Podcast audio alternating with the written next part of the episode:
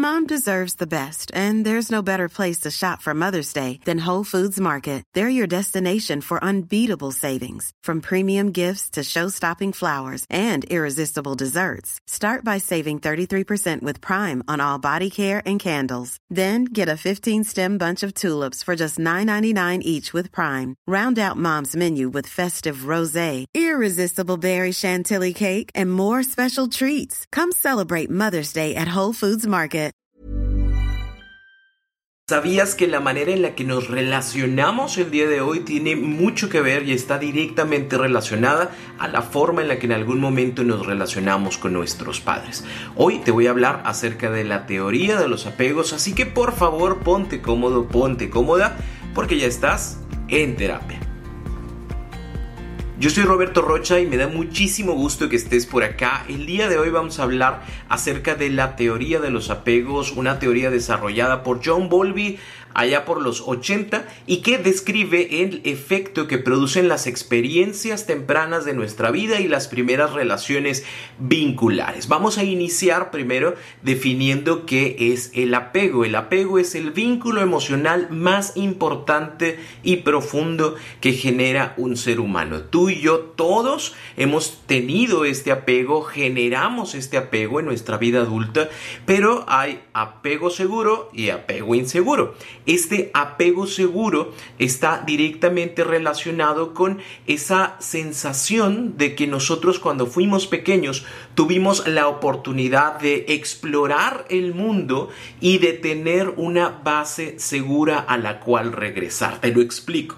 Imagínate, o no, imagínate no. Recuerda cuando estabas chiquito, cuando estabas chiquita, si tenías esta oportunidad de ser ese niño, esa niña exploradora que iba, buscaba, jugaba, decía, se daba la oportunidad de, tener este mundo frente a sí, pero al mismo tiempo sabías que podías regresar y que iba a estar mamá o papá ahí para cuidarte, para protegerte, para escucharte, para validarte. Felicidades, es muy probable que el apego, que ese vínculo primario que tú tuviste haya sido muy sano, haya sido muy seguro y que esto mismo te permita tener ciertas eh, virtudes o situaciones eh, especiales, digámoslo especiales, porque al día de hoy tener una buena autoestima y tener confianza personal es una situación muy especial.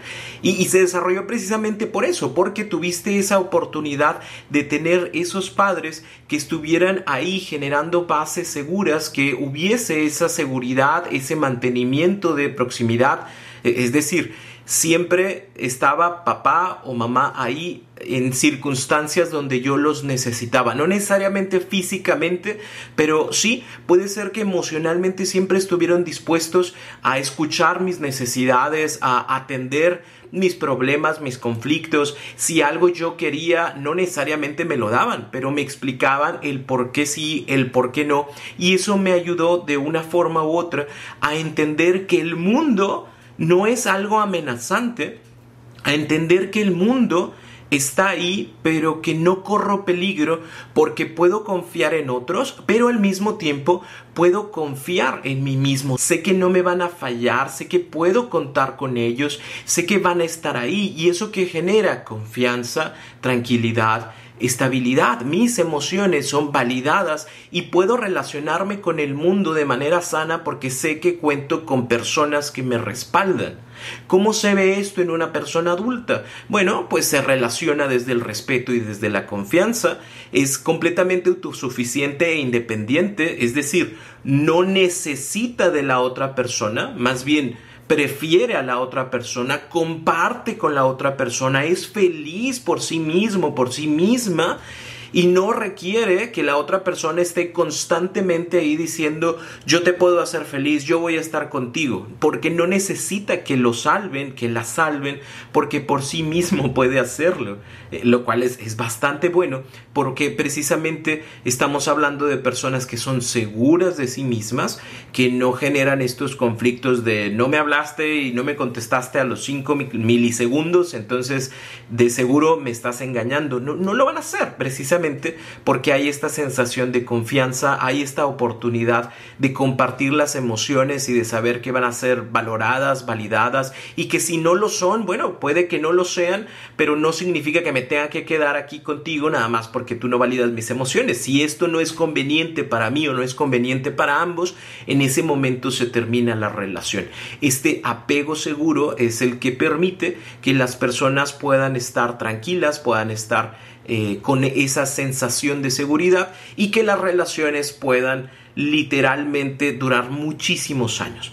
Ahora, así como tenemos el apego seguro, pues también tenemos estos otros tipos de apego, que serían tres, tres apegos inseguros, en los cuales tenemos el evitativo, el ambivalente y el desorganizado.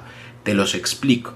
En el apego evitativo ocurre cuando nuestros cuidadores no atendieron a nuestras demandas emocionales de niños. E, e, es decir, se ignoraban o se mostraban distantes o se mostraban irritados, enojados cada vez que había una situación en la cual yo quería compartir con ellos. Yo le decía a mi mamá, es que me duele la cabeza y me decía, no es cierto, no te duele nada, vete, vete, vete, vete, vete de aquí.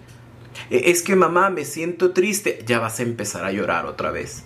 Mira cómo hacen las cosas y mira cómo están mal, ta, ta, ta, ta, ta, ta. ¿Y eso qué genera? Que el mismo niño sepa que no puede contar con sus papás, que le da miedo que se minimicen sus emociones o que se vayan a enojar. ¿Para qué le digo a mi papá que quiero un abrazo si me va a correr, si me va a decir quítate? ¿Para qué le digo a mi mamá que hay algo que me duele, que me molesta, si se va a molestar conmigo, si se va a enojar conmigo, si me va a decir otra vez vienes con tus cosas?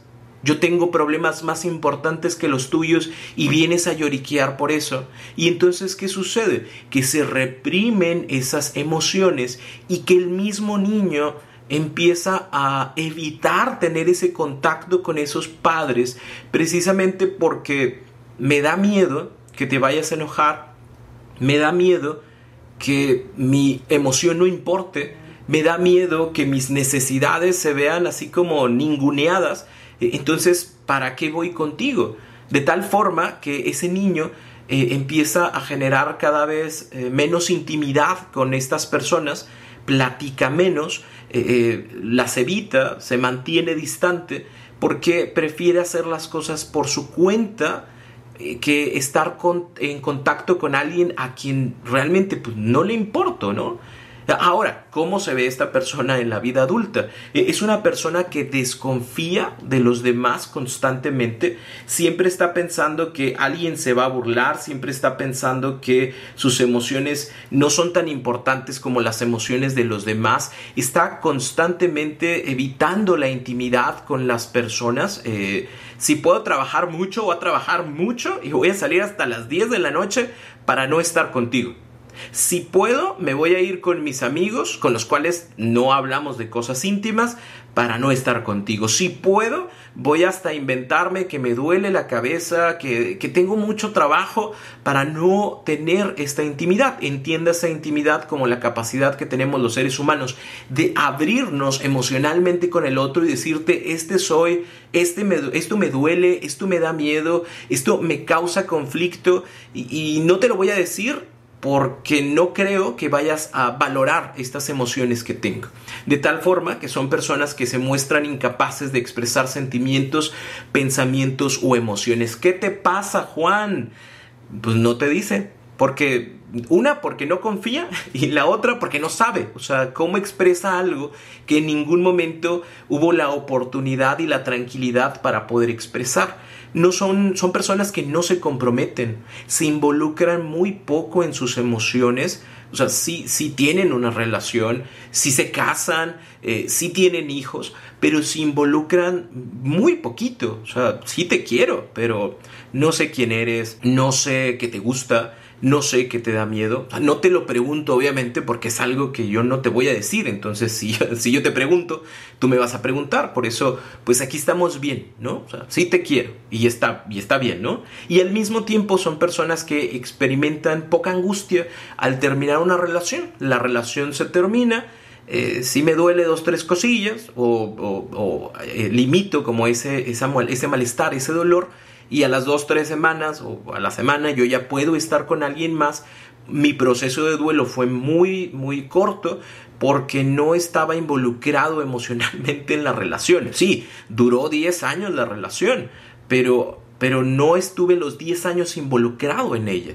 Sí te quiero, sí pongo para la relación, sí vamos de vacaciones, pero pues a final de cuentas si el día de mañana te vas, pues me duele, pero dos, tres semanas, un mes después, pues yo ya puedo estar en otra relación que de igual manera no me voy a involucrar, ¿no? Puedo volver a tener hijos, puedo casarme si tú quieres, pero eso no significa que la persona se involucre, de tal forma que eh, son personas que se mantienen siempre lejanas. Hay una falsa independencia, una falsa autonomía, una falsa autosuficiencia. Pareciera que son bien seguros, pareciera que son bien independientes, pero en realidad es que no confían en los demás. O sea, existe esta autosuficiencia, eh, son muy capaces, pero no porque, porque realmente eh, tengan como todas las herramientas para hacer las cosas, sino porque han desarrollado todas las herramientas para no pedirte nada. O sea, prefiero no tener ese contacto contigo y prefiero hacerlo por mi cuenta porque tengo mucho miedo de que el día de mañana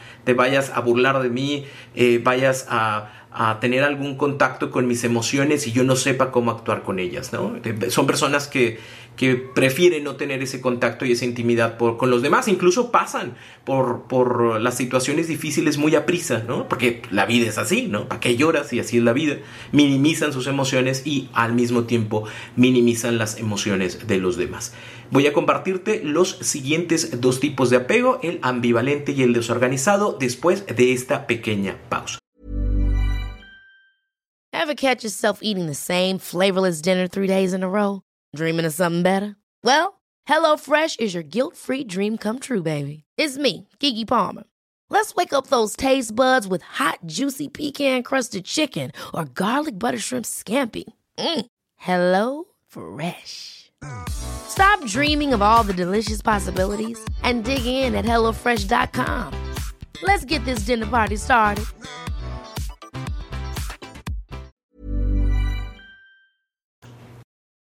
Muchas gracias por continuar por acá. Nos queda el apego ambivalente y el desorganizado.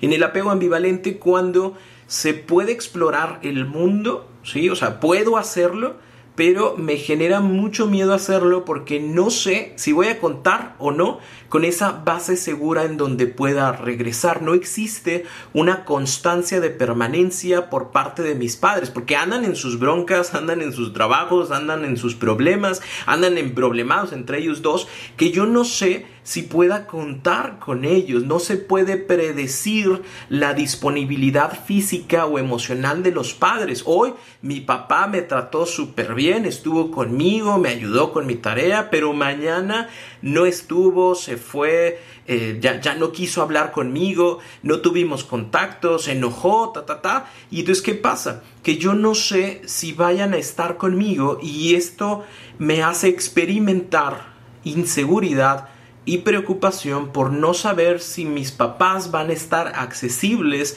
o, si van a querer conectar emocionalmente o no porque ellos están metidos en sus propios problemas. Imagínate un niño, una niña que no sabe si puede contar con sus papás, que a lo mejor mamá se fue de la casa, papá se fue de la casa, el día de hoy sí está conmigo, pero 10 días después ya no está y no está por un mes o no está por dos meses y luego regresa con la muñeca y me dice, tú eres, tú eres el amor de mi vida, siempre voy a estar para ti, pero pues mentira, ¿no? El día de mañana ya no está. A veces le marco y, y, me contesta, a veces le marco y le marco y le marco y nunca me contesta y no me regresa las llamadas. E, esto es lo que va generando este apego ambivalente. ¿Cómo se puede ver una persona con un apego ambivalente en su vida adulta? Bueno, de inicio es una persona que desea y se obsesiona con la distancia física y emocional que existe con los demás, porque siempre va a estar esperando que se encuentren cercanos, que siempre va a estar esperando que se le conteste al momento, que siempre va a estar esperando que nos veamos todos los sábados y los domingos. O sea, de lunes a viernes no porque trabajamos, pero sábados y domingos son de nosotros. No puedes hacer otra cosa que no sea estar conmigo, porque si desearías o se hicieras otra cosa que no fuera estar conmigo, es probable que ya no me ames de, de, tal forma que son personas que constantemente están pidiendo muestras de afecto para corroborar, corroborar, corroborar las emociones de los demás. Yo te pido que me contestes o te mando un mensaje y estoy contando los milisegundos que pasan antes de que tú empieces a escribir. ¿Por qué? Porque eso me dice qué tan enamorado, qué tan qué tanto amor sientes tú por mí. Yo te voy a poner a prueba diciéndote que me duele mucho la cabeza y yo sé que tenías que ir con tus amigos, pero está bien, vete, yo voy a estar bien y, mangos, ¿no? O sea, si te va, lo, lo, que hagas está mal, ¿no? O sea, si te quedas, ¿no? Que qué bueno porque lo haces por amor, pero te vas a sentir mal contigo mismo porque no fuiste con tus amigos, pero al mismo tiempo si te vas, eh, pues vas a estar allá y no vas a estar disfrutando porque tu pareja va a estar mandando mensajes de todavía no me muero, aquí sigo, ¿sí? es, es esta constancia que está directamente relacionada con esta dependencia emocional. Necesitan de los demás para tomar decisiones, para acompañarlos a realizar acciones, para saberse queridos, para saberse valorados.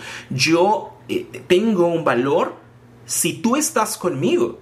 Yo sé que me quieres si estás a mi lado. Yo sé que que darías la vida por mí porque literalmente tienes que dar la vida por mí, o sea, tienes que soltar tus amistades, tienes que soltar tu trabajo, tienes que soltar tu familia para estar conmigo, porque si no lo haces, entonces no me amas. Y como tengo tanto miedo a revivir este asunto de se va, viene, se va, viene, se va, viene, pues yo trato de mantenerte todo el tiempo aquí, así sea con chantajes, lo voy a hacer porque no quiero que te vayas de mi vida. Y por último, tenemos el apego desorganizado. Esto se genera o se caracteriza por una, digamos, relación amenazante de los padres con los hijos o con el hijo, ¿no? Eh, en la cual los papás o uno de los, de los, dos se comporta de manera impredecible y temeraria. Digamos así, el, entorno es muy hostil, existen malos tratos, existe agresividad física, emocional, eh, constantemente hay, hay golpes, hay gritos para mí, para los demás miembros de la familia. Pero también hay, este cariño, ¿no? O están ahí porque me cuidan, ¿no? Y, lo que pasa con el niño es que el gran problema es que depende de ellos, ¿no? O sea, así como quiero el cariño, la protección por parte de mis papás o por parte de mi papá, al mismo tiempo quiero huir de él porque me hace daño, porque me grita, porque me pega, porque me siento mal estando con él, pero al mismo tiempo necesito estar con él, porque si no estoy con él, ¿cómo vivo? O sea, ¿qué como?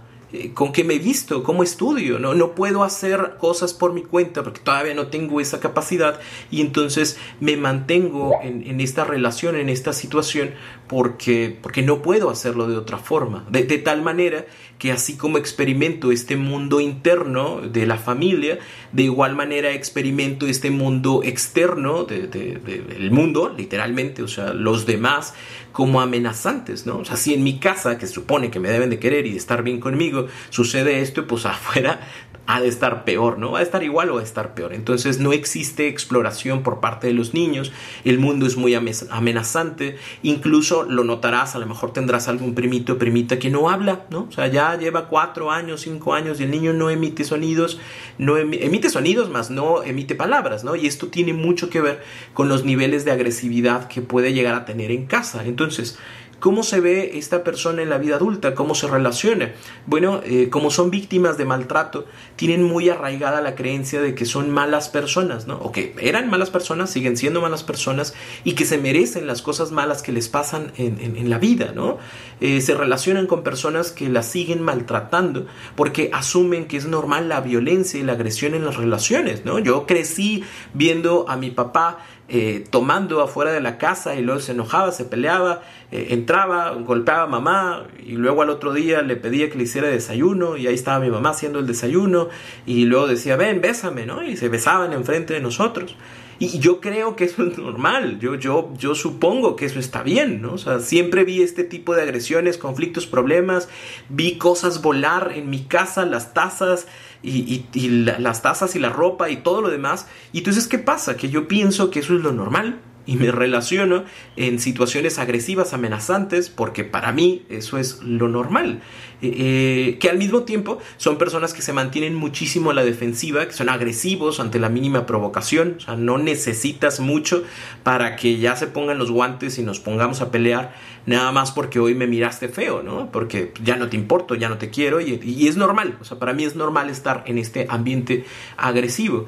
Es muy común también que este tipo de personas eh, constantemente estén en consumo de sustancias para ignorar o para evadir emociones y recuerdos es como una anestesia emocional, ¿no? Es como me drogo o, tomo con toda la intención de olvidar, con toda la intención de evadir esas situaciones del pasado y centrarme en este presente que, que a lo mejor no me gusta tanto, que a lo mejor es muy agresivo, pero pues como así es la vida, pues así le sigo, ¿no? Es, es, triste relacionarse con cualquiera de estos tres apegos inseguros, eh, precisamente porque hay estas situaciones del pasado que no permiten que las cosas sean funcionales en el presente. Imagínate, ¿no? O sea, una persona de apego desorganizado que se relaciona con una persona de apego ambivalente o de apego evitativo. Eh, a lo mejor con el evitativo no, pero con el ambivalente sí se va a, generar mucho este tipo de apegos. ¿Y, qué va a suceder? Que vamos a tener una bomba de tiempo que está explotando todo eh, el momento. ¿Por qué? Porque yo como desorganizado, con este apego desorganizado, pues a lo mejor no quiero eh, tener contacto contigo y el contacto que tengo contigo es muy agresivo, ¿no? Y, la persona que se relaciona desde este apego ambivalente, pues como necesita y depende, acepta y deja que este tipo de cosas pasen. O bien, si yo me relaciono desde este apego ambivalente con una persona de apego inseguro, ¿no? O evitativo, perdón, evitativo, ¿qué es lo que va a generar y y motivar a que el evitativo siempre esté tratando de de la relación y el ambivalente siempre esté queriendo estar adentro de este tipo de situaciones. O, obviamente si nosotros eh, tuvimos o generamos este apego seguro, eh, va a ser mucho más sencillo que podamos trabajar y que podamos saber que lo que la otra persona hace no es algo que me conviene, lo que la otra persona dice no es algo que es bueno para mí, si existe esta agresión no me voy a quedar, si existe esta parte evitativa, pues para qué fregados estoy y, va a tener esta posibilidad. No quiere decir que las demás personas con estos otros tipos de apego no las tengan, eh, porque aquí empieza una situación bastante importante. La idea es que todos nosotros nos demos la oportunidad de conocer cómo nos relacionamos pero también que sepamos que la infancia no es destino, como en mucho tiempo se pensó, que es como, pues así naciste, así viviste, pues así te vas a quedar. La infancia influye, mas no determina. Eh, porque sí, es cierto, yo no aprendí a relacionarme de otra forma, pero eso no, no exime que el día de hoy pueda relacionarme de formas más sanas. Eso, eso no quita que el día de hoy pueda desaprender situaciones para aprender otras nuevas. Es mi pasado, no lo voy a cambiar, pero sí puedo cambiar este presente. Así que mi invitación contigo es que te des la oportunidad de iniciar un proceso terapéutico. Te va a venir muy bien. Si a esto lo juntamos con la parte de las heridas de la infancia, más este tema de la teoría del apego, creo que eh, estás entendiendo bastante bien de dónde viene todas las cucarachas que tenemos en la cabeza. O sea, a lo mejor ni siquiera las pedimos, no estábamos preparados para ellas, pero ahí están, ¿no? Entonces, o...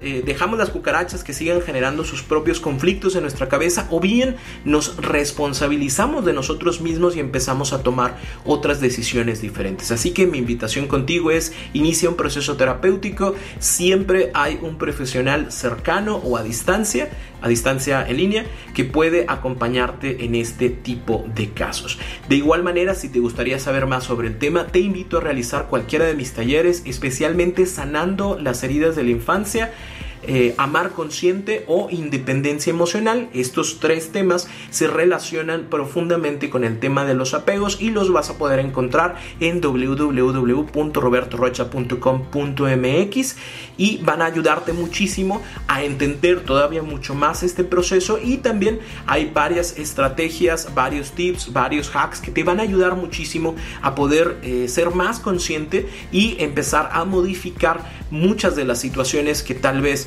en el presente están generando que te relaciones de maneras muy, muy eh, inseguras, muy adictivas o tal vez nada funcionales. Entonces te invito www.robertorocha.com.mx diagonal talleres en línea.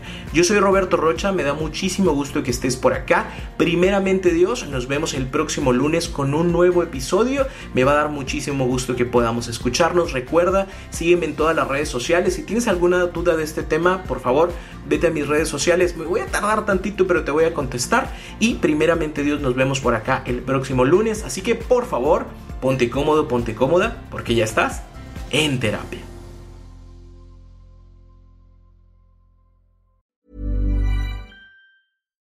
Deserves the best, and there's no better place to shop for Mother's Day than Whole Foods Market. They're your destination for unbeatable savings, from premium gifts to show-stopping flowers and irresistible desserts. Start by saving 33% with Prime on all body care and candles. Then get a 15-stem bunch of tulips for just $9.99 each with Prime. Round out Mom's menu with festive rosé, irresistible berry chantilly cake, and more special treats. Come celebrate Mother's Day at Whole Foods Market.